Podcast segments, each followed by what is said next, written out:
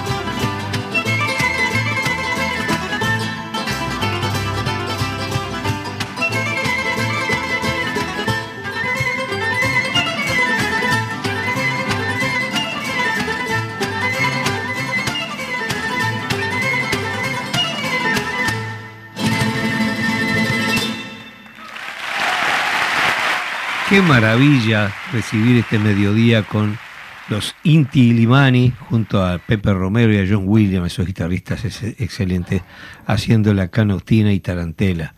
Y qué privilegio para recibir a Daniel. ¿Verdad, Majo? ¿Cómo estás, eh, Eduardo? muy bien, contentazo de andar por aquí y sobre todo de comunicarnos con este compañero que anda por allá, por Pontevedra, enseñando su oficio maravilloso, eso de el ajedrez. Qué maravilla, ¿no? Qué falta nos hace por acá. Usted lo había dicho, sí. Yo soy, yo soy un eh, ajedrecista. Este, eh, no, reprimido no, nunca se debe decir. en cierne, vos sabés que la otra vez, este, no sé si Daniel me está escuchando, estaba Sí. Eh, a ver, así eh, no, capaz que ya lo, presentamos. Buenos días. Bueno, Daniel es uruguayo que está, que está justamente en... Sí, perdón. Qué privilegio, Daniel, tenerte ahí, ¿no? Eh, ¿Sabés qué? No, no, el privilegio es mío. Vea, te cuento una. ¿Eduardo? Sí. Sí, y yo, te, yo después te cuento otra. Bueno, un día estaba, bueno, jugaba ajedrez en internet yo, ¿no? Y un día estaba fascinado porque gané, gané y cuando vi mi adversario tenía siete años. Así que dije, voy a, tener que aprender mucho. Eh, estaba contentísimo que le había ganado y te, cuando veo la edad del muchacho, siete años tenía. Bueno, mi, pues mi, hijo me enseñó, mis hijos me han enseñado un poco, pero después cuando este, puedo aprender a ganarle ya no me enseñan más. Viste, Daniel, que se ve que sí, a Eduardo le gusta el ajedrez porque empezó la entrevista así muy emocionado. Y bueno, si nos enganchamos vas a ver que no, no, no para más. Te, presento un poquito para la audiencia. Sí, disculpa, te quiero presentar porque quizá la gente este, ah, no sepa quién eres y bueno, nada, sabemos que hay mucha gente escuchándote y que nos han llegado muchos mensajes también alusivos a, a, bueno, a tu participación aquí en Cultura en Casa. Daniel Rivera, él es uruguayo, pero está en Pontevedra hace bastantes años. Eh, maestro nacional de ajedrez y es entrenador de la Federación Española de Deportes para Ciegos. También acercó allí en eh, este deporte justamente eh, tan necesario a los campos de refugiados sirios. Hoy justamente nos, nos, nos compete charlar sobre su exilio, que, bueno, que en, su momento no le permitió representar a Uruguay en el ajedrez, y también tuvo un pequeño pasaje que ya lo hemos intercambiado con nuestro amigo Pepe Vázquez y con Arturito Fleitas en el teatro. Así que está, Daniel, te damos la palabra. Lo que te queremos adelantar es que vamos a ir un corte, tú vas a seguir al aire, eh, perdón, vas a seguir en comunicación con nosotros y luego cuando volvemos del corte seguimos este, intercambiando. Te damos la palabra. Vale, muchas gracias, es un placer. Eh, bueno, Majo, tenemos amigos en común, nos conocimos hace nada, eh, salió todo esto. Eh, me presentaste los trabajos que están haciendo, son geniales. Espero que a partir de hoy no les baje la audiencia, lo siento mucho por ello. Pero, y Eduardo, y Eduardo, bueno, que lo conozco hace mucho tiempo porque fue un compañero de, ya con, con los cassettes eh, de hace 30 años o más, eh, acompañando por, por todos los viajes que uno ha ido, ha dado tumbos y tumbos por la vida, ¿no? Eh, así que es una gran satisfacción siempre tener una comunicación y, bueno, en este caso, muy especial para mí. Muchas gracias, muchas gracias. La verdad que para nosotros es, a veces nos sorprende, ¿no? En nuestro país tan pequeño, donde eh, la relación con la gente es tan normal, si nosotros, vos sabés que acá es tan chiquito que no existe el divismo. Te vas a hacer la estrella si andás con una bolsita con la chimosa haciendo los mandados, ¿no? Entonces tenemos una relación muy linda con la gente y a veces te sorprende los caminos que puede tomar eh, la obra que uno realiza, ¿no? Eh, es inmedible, ¿no? Inmensurable, porque en realidad eh, te sorprende incluso este a veces en los espectáculos mismos. Yo recuerdo una vez una señora nos dice, yo vivo gracias a ustedes. Y yo digo, pa, ¿qué hicimos para tener tanta responsabilidad? Y andás a ver de repente una pequeña frase de una canción en un momento de tristeza llenó llenó la, de alegría la casa yo qué sé trajo un recuerdo y eso Y eso hace la canción, eso hace la cultura, ¿no? El arte. Tanto es así que tú lo comentabas justamente, Daniel, ah, y yendo ya a eso, de que muchas canciones que escuchás es justamente para no perder este espacio que tenés aquí, este lugarcito en Uruguay. en cuanto a eso, comentanos cómo te fuiste desarrollando ahí y bueno, este, también esa nostalgia que tenés del país. Eh, bueno, eso no, no fue siempre con, conmigo, la, la, la añoranza, eh, eh, nuestra cultura, nuestros arraigos, nuestra idiosincrasia, ¿no? no, yo vine aquí, bueno, decían exiliado, no fue un exilio forzoso, ¿sí? yo era, bueno, me desarrollé joven, digamos, en, en competir en ajedrez, salieron bien las cosas, en aquella estudiaba, hacía bueno, en mi segunda casa era el galpón, que lo tenía a la vuelta. Vivía yo en Colonia, vivíamos en Colonia entre Minas y Carlos Roslo. Eh, estaba el teatro pequeño del galpón en, en Colonia y, Carlos Roslo a la vuelta, el, después se inauguró el galpón de 18 de julio. Y, y bueno, eh, la triste época de, de, que negra de la dictadura... Eh, hizo que, bueno, por un lado eh, se, terminaran los estudios, el Calpón quedó la mitad exiliado, la mitad preso y todo confiscado, como ya sabéis bien, y el ajedrez quedó ahí, ¿no? Luego cuando rápidamente, me acuerdo, mi hermano preso político, eh, jugué mi primer campeonato nacional juvenil, me fue bien, luego lo gané en el año 77 y, ya en plena dictadura, bueno, eh, el primer campeonato panamericano lo pude jugar porque fue una historia que pudo terminar mal, porque había que pasar por la federación, tenía que mandar quién iba a competir por, por el país, ¿no? Entonces pasaba el filtro o no, o le denegaban que, que, pudieras participar. Sabiendo eso, a mí me mandaron a Río de Janeiro previamente el torneo era en San Pablo y cuando el filtro había denegado mi actuación en, San Pablo para que representara a mi país, eh, porque podía hablar mal del, del, gobierno militar, ¿no? Ya estaba compitiendo, ¿no? Así que, eh, bueno, fueron, hubo, hubo, hubo accionamiento, fue, llamaron al presidente, Mario Lezama era el vicepresidente que me apoyaba muchísimo, este, bueno, pasó la cosa como que se hicieron los tontos, ¿no? De que, bueno, esto, ah, hubo ahí unos días que, se perdieron algo, pero nosotros mandamos esto en eh, para que lo revisasen, ¿no? Bueno, yo fui el campeonato panamericano, pero luego ya eh, eh, siendo vicecampeón nacional absoluto y todo eso, no, no pude representar más en esos años a, jugar los torneos que me hubieran permitido, digamos, eh, seguir desarrollando y seguir progresando, ¿no? Bueno, eh, es brutal ¿no? las consecuencias de la dictadura en todos los terrenos.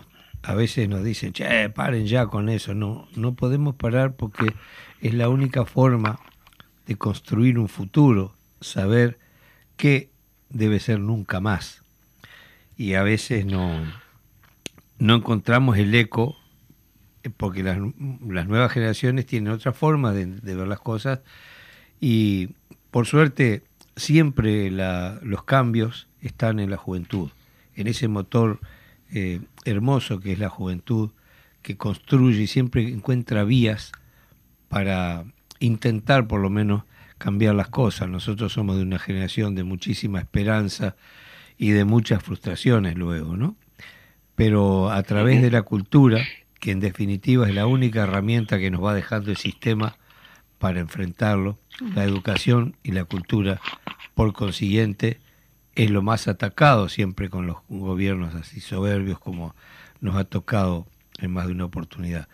De modo que ese trabajo que tú realizas es maravilloso porque realmente el ajedrez es un juego, eh, no es un juego, en realidad es una disciplina de enriquecimiento de, la capacidad de, desarrollo mental de un individuo, ¿no? Debería estar presente eh, en la educación como herramienta, como como, es, como, como, está toda la parte de gimnástica que también debería ser mucho más organizada, más este, eh, tiene mucho más que ver con la salud. Y, y esto también, porque cuando uno está dedicado a desarrollar su capacidad mental, obviamente las otras cosas tentadoras del sistema pueden ir quedando de lado.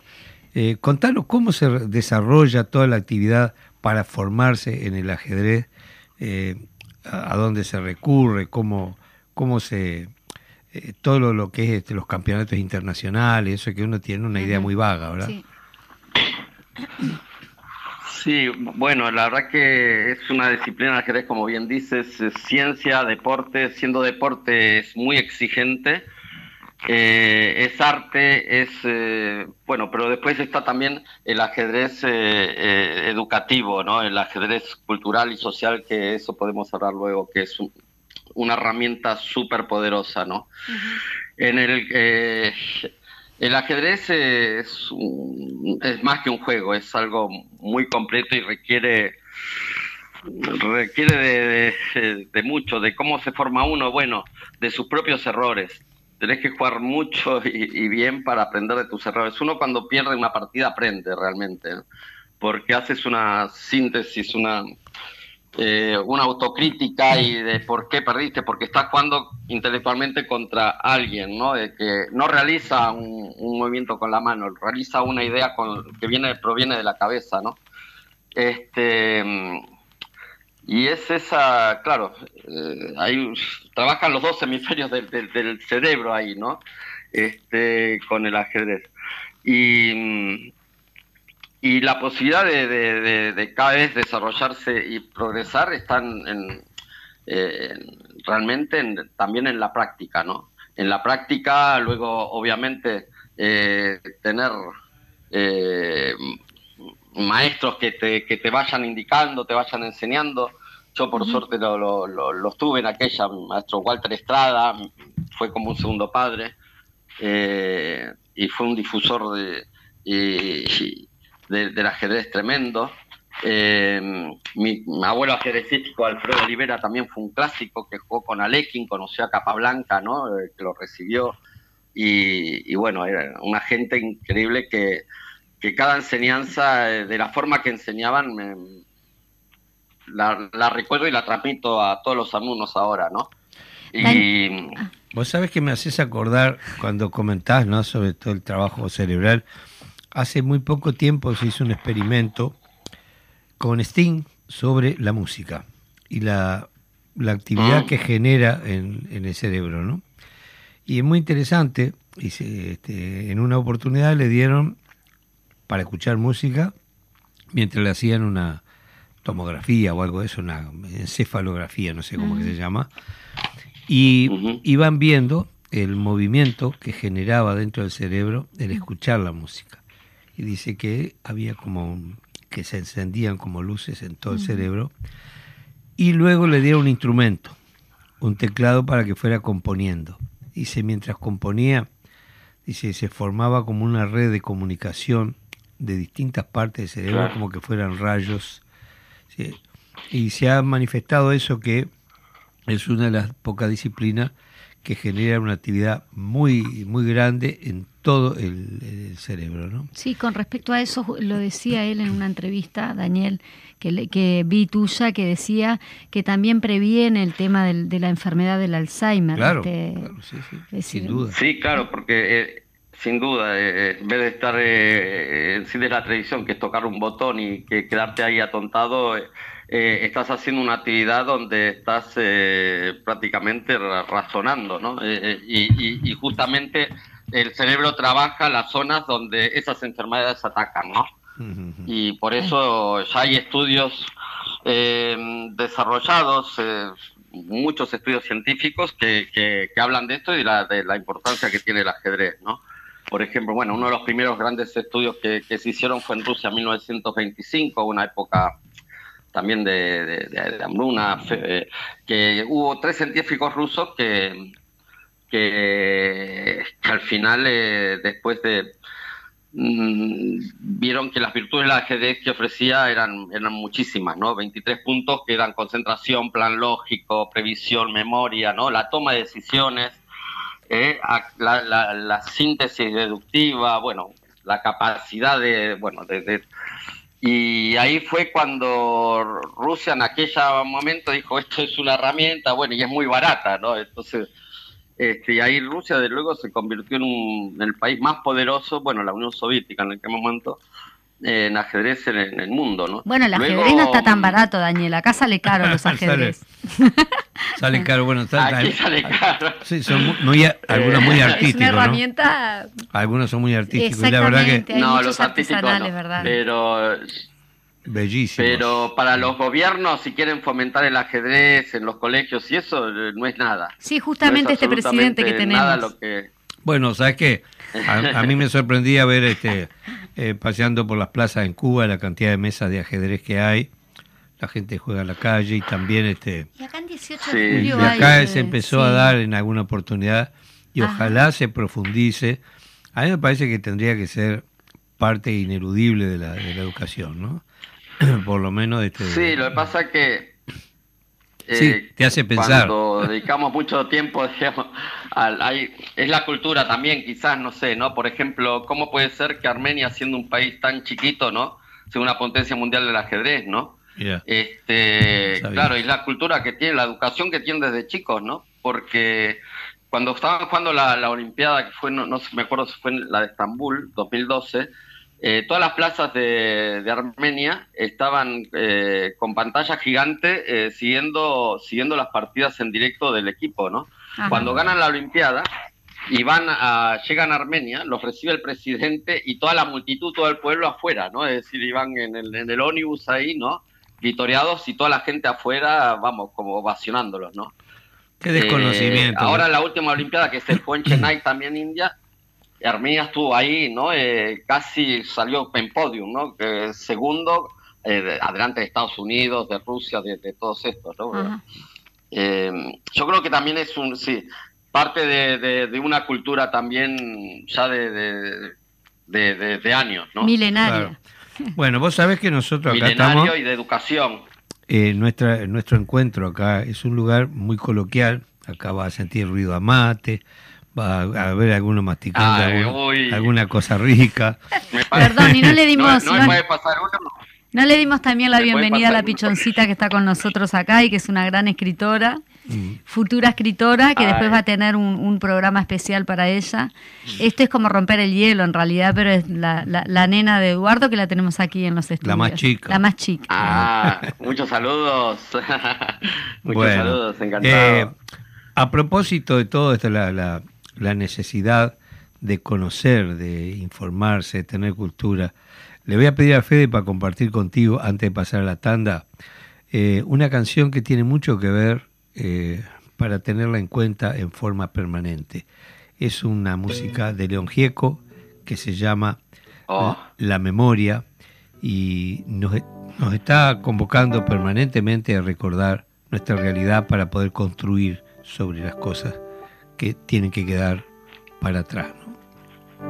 ¿no? Nos, escuchamos y después vamos a la tanda y después seguimos proseando. Genial. Tomate unos mates tranquilo nomás. Los viejos amores que no están, la ilusión de los que perdieron, todas las promesas que se van y los que en cualquier guerra se cayeron. Todo está guardado en la memoria, sueño de la vida y de la historia, el engaño y la complicidad de los genocidas que están sueltos, el indulto y el punto final a las bestias de aquel infierno. Todo está guardado en la memoria, sueño de la vida y de la historia. La memoria despierta para herir a los pueblos dormidos que no la dejan vivir, libre como el viento los desaparecidos que se buscan con el color de sus nacimientos, el hambre y la abundancia que se juntan, el maltrato con su mal recuerdo, todo está clavado en la memoria, espina de la vida y de la historia dos mil comerían por un año con lo que cuesta un minuto militar. ¿Cuántos dejarían de ser esclavos por el precio de una bomba al mar? Todo está clavado en la memoria, espina de la vida y de la historia la memoria pincha hasta sangrar a los pueblos que la amarran y no la dejan andar, libre como el viento.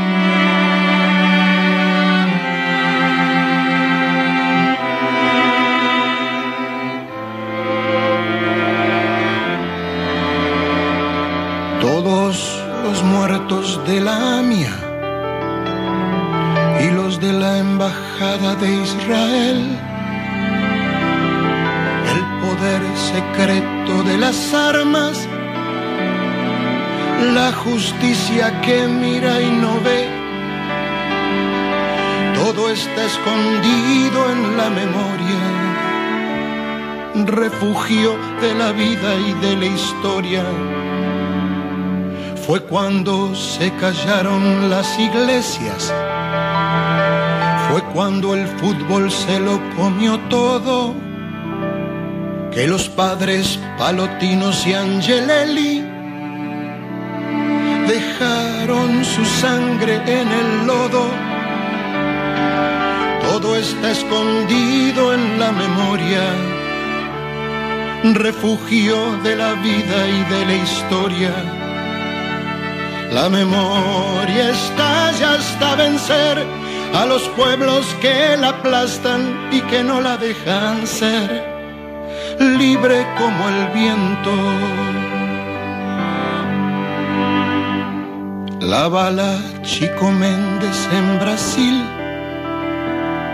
150 mil guatemaltecos, los mineros que enfrentan al fusil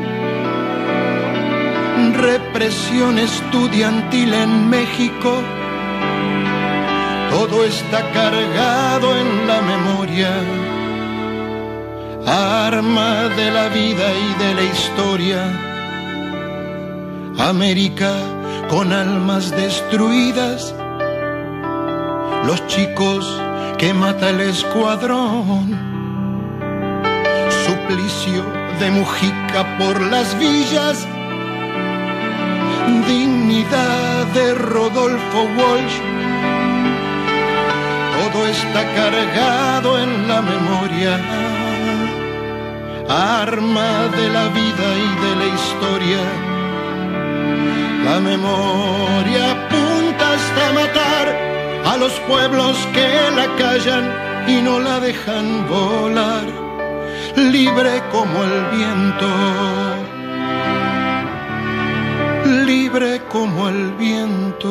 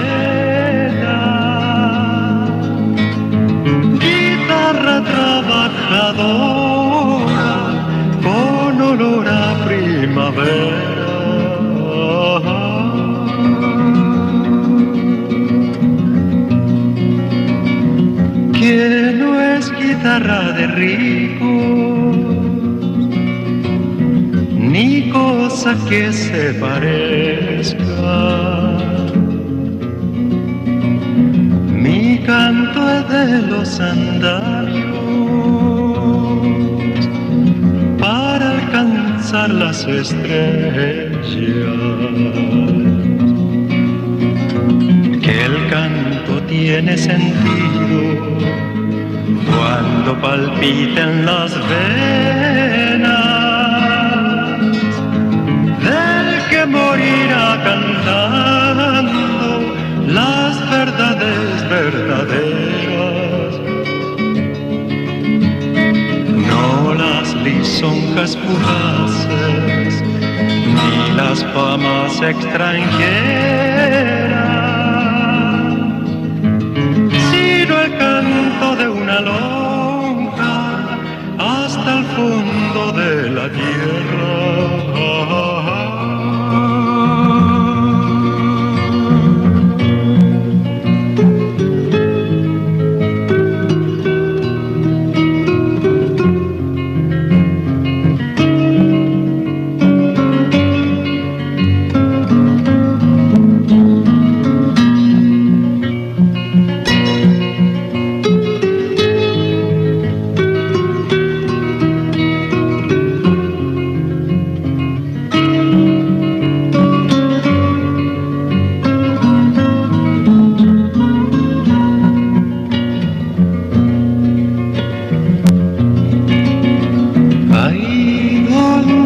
Llega todo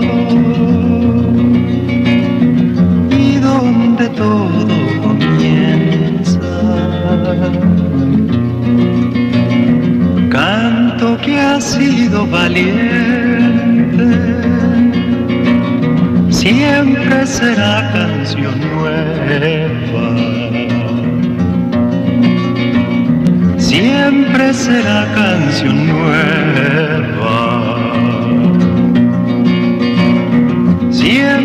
Será canción nueva.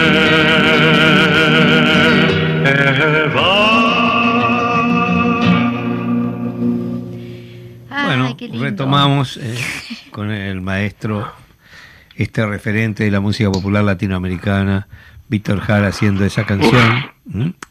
Bueno, Daniel, ¿seguís por ahí?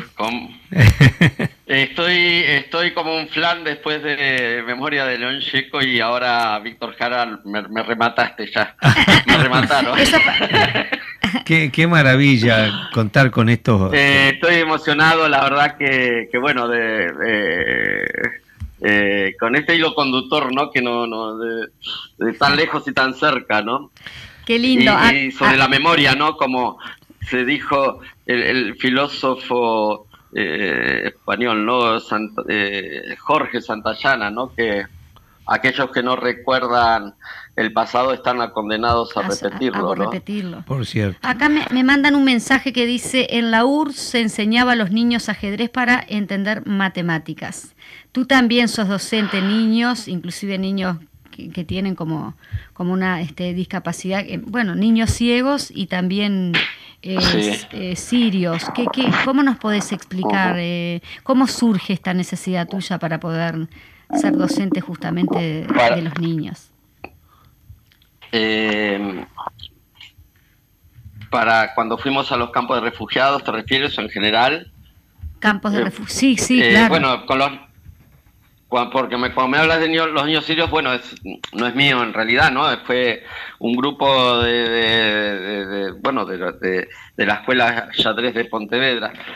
decimos escuela Yadrés de Pontevedra un poco reivindicando también eh, el, idioma gallego, ya que vivimos aquí y que estuvo prohibido durante 40 años, ¿no? Lo, por la dictadura franquista, ¿no? Es decir, que como fue prohibido el catalán, como fue prohibido, digamos, ¿no? Este, la propia cultura de los propios, de los propios pueblos, ¿no? Ah. Este, sí, no, lo que pasa es que eh, yo no sabía cuando pensé ajedrez eh, lo que después me, me, empecé a dar, no, no a dar cuenta, ¿no? A, a, decir, a ver lo, lo, todo lo que, la gran herramienta que era, de que era educacional, educativa y que, que, que, que es impresionante porque Primero porque también fue un trabajo desde los 16 años que tuve, ¿no? Y que nunca dejó de persistir. Y se enseña a todas las edades, ¿no? y, sí que tiene, que, tiene, bueno, he estudiado que, que, tiene lógica y matemática que, bueno, que desarrollan realmente todo lo, eh, y ayuda por lo menos, ¿no?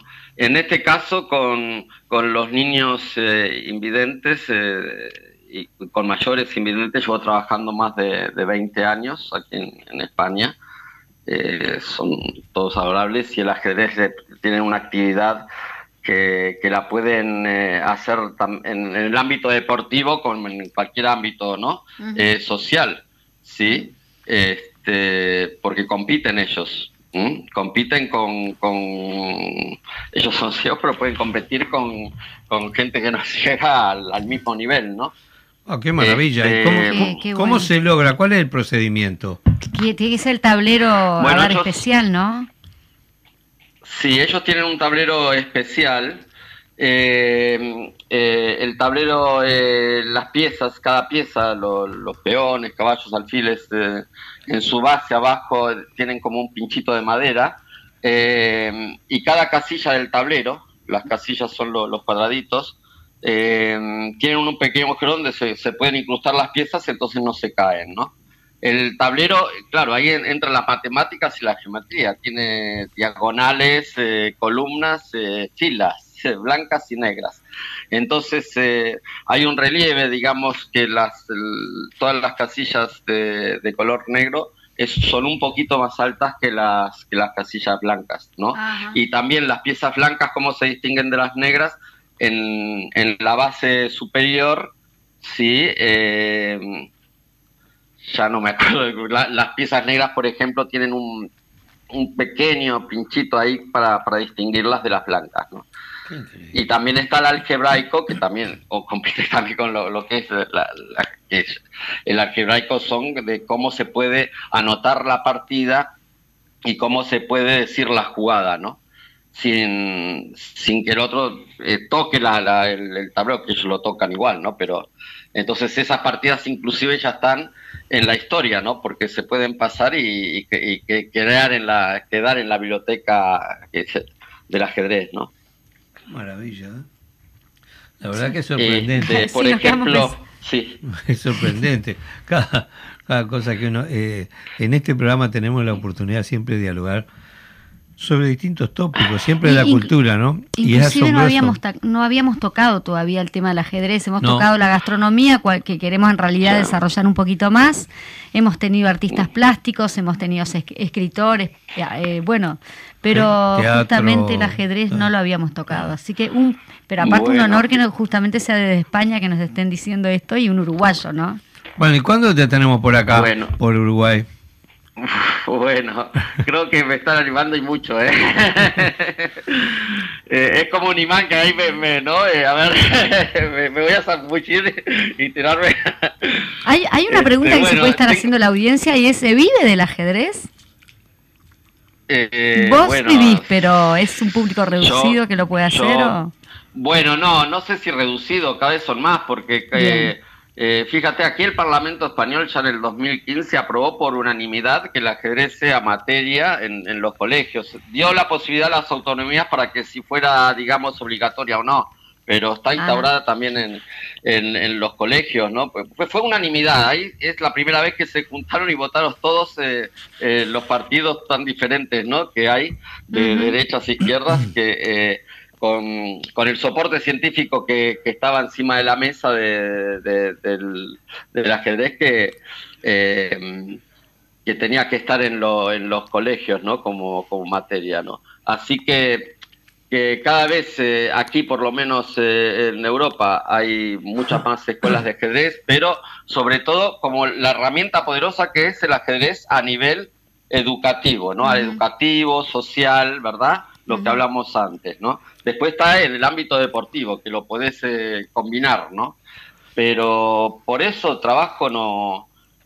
El, el, que está un poco formado, y eso, el que está formado, digamos, porque es en el OIM, es verdad, eh, vive, vive de eso, por supuesto. Es una carrera, ¿no? Una carrera aparte que no, no, no finiquita, ¿no? Que, que, sigues aprendiendo tú todos los días, ¿no? Bueno, como todo, todo lo que uno realmente asume con responsabilidad y amor, eh, la vida no te alcanza para aprender. Sería muy soberbio uno pensar que ya sabe todo, ¿verdad? Eso lo hemos... Para nada, claro. En todos los, terrenos creo que es igual.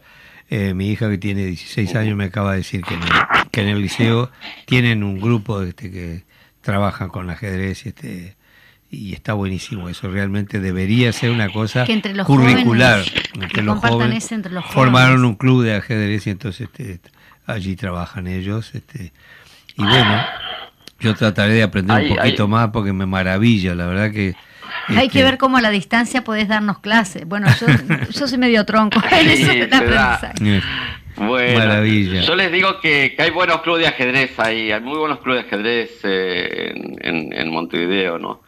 Este, bueno, te digo que este año... gente que se dedica a ello. Este año eh, mi señora es psicóloga, este, tiene varias carreras, psicóloga del deporte, eh, osteópata, profesora de yoga y de todo un poco. Bueno, y, y había convocado para comenzar un curso de ajedrez este año entre los dos y no nos ha dado el tiempo. La verdad que estamos con muchísima actividad y, y las horas no dan, no dan. Fíjate que este, eh, la situación vivida con el tema de la pandemia y todo eso ha generado una, una situación muy crítica en la gente, ¿no? Una necesidad de retomar, eh, de retomar la, la, la, vida eh, y recuperar un poco los valores esos que, quedaron dormidos de tanto estar encerrados.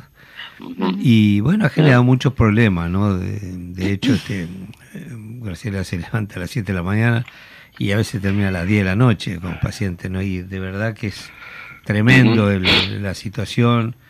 Eh, y, en todo caso, eh, a mí me gusta mucho viajar y, he estado, estuve hace poquito en Argentina y encontré también una misma realidad penoso, ¿no? Lo, sobre todo en el área de la cultura artística, que necesita eh, inevitablemente del abrazo fraterno con el público. Hizo mucho daño la pandemia.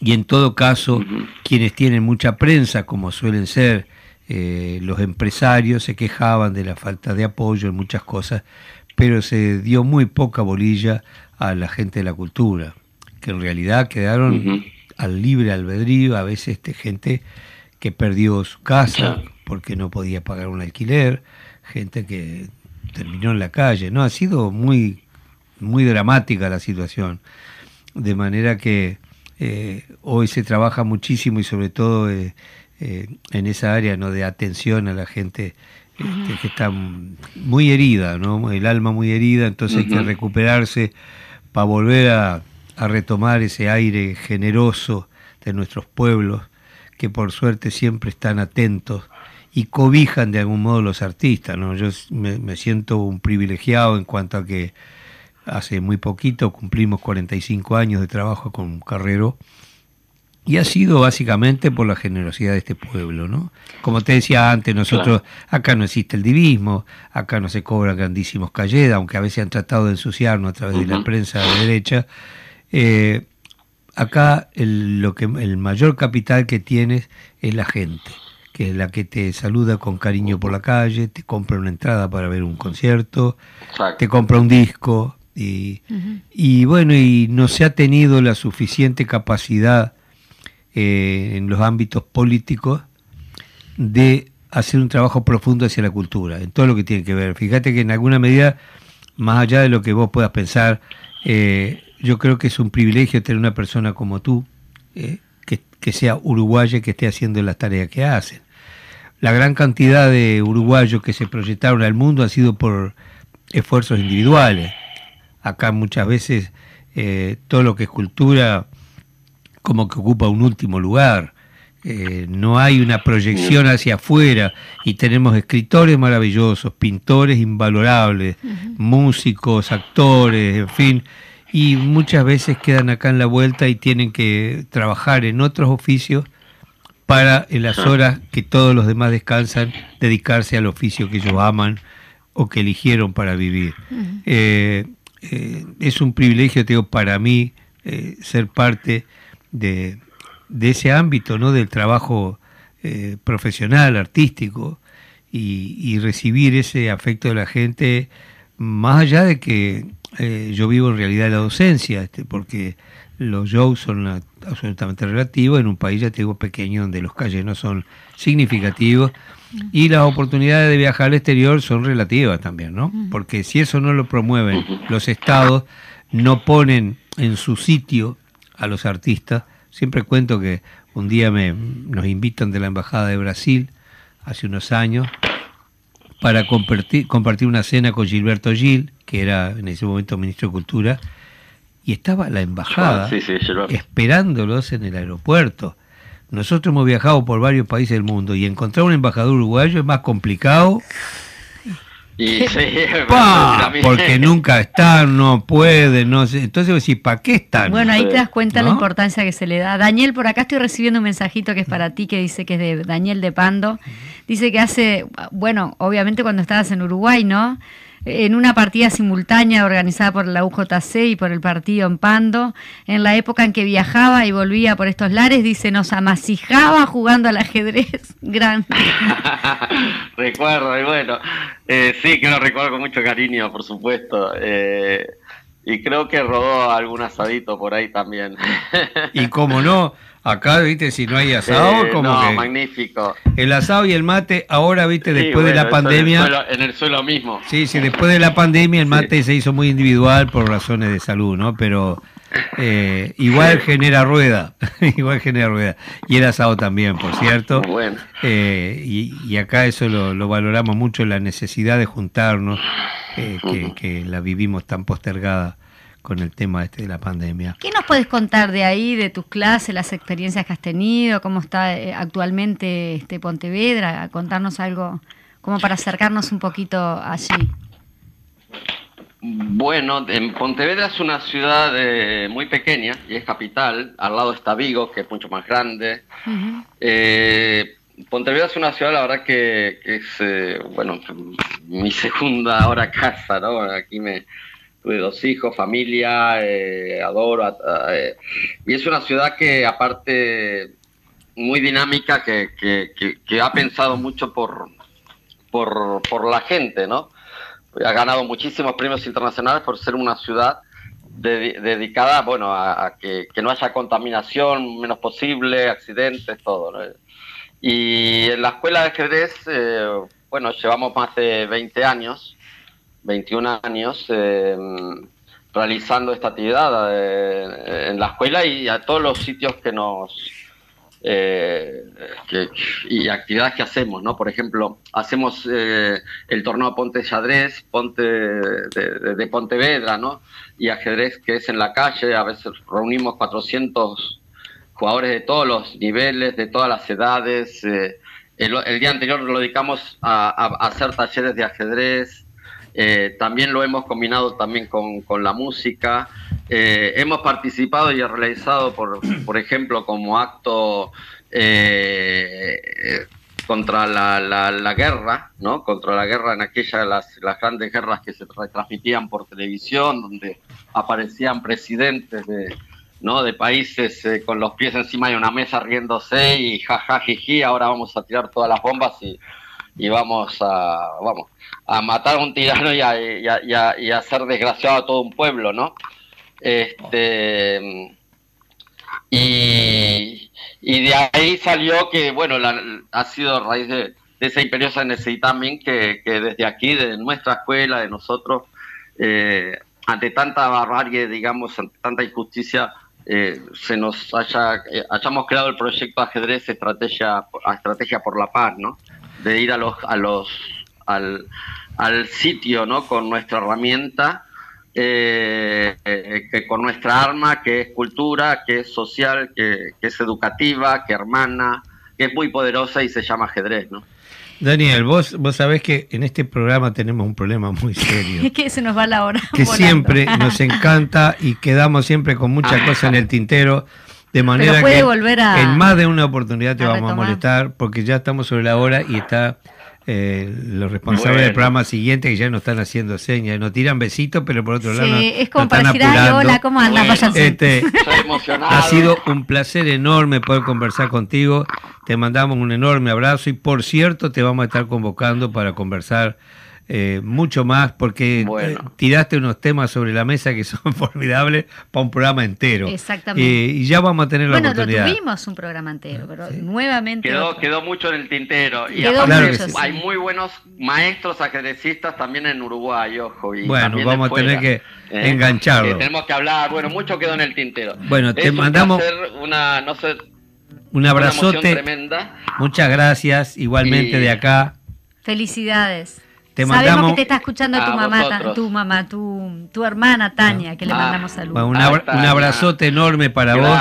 Y nos vamos escuchando la milonga sentimental, una milonga que hace, bueno, es muy conocida, pero la versión esta es maravillosa, la hace Rodolfo Medero en bandoneón y en la guitarra está eh, eh, Colacho Brizuela, guitarrista de Mercedes Sosa durante muchos años.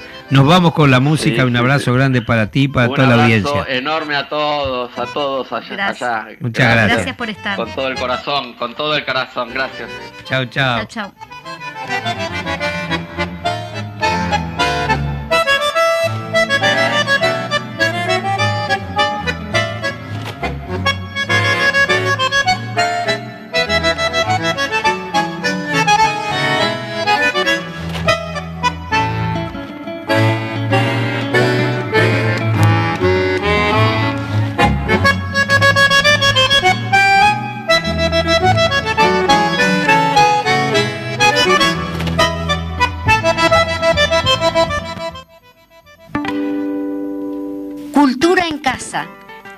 Jueves de 12 a 12.30.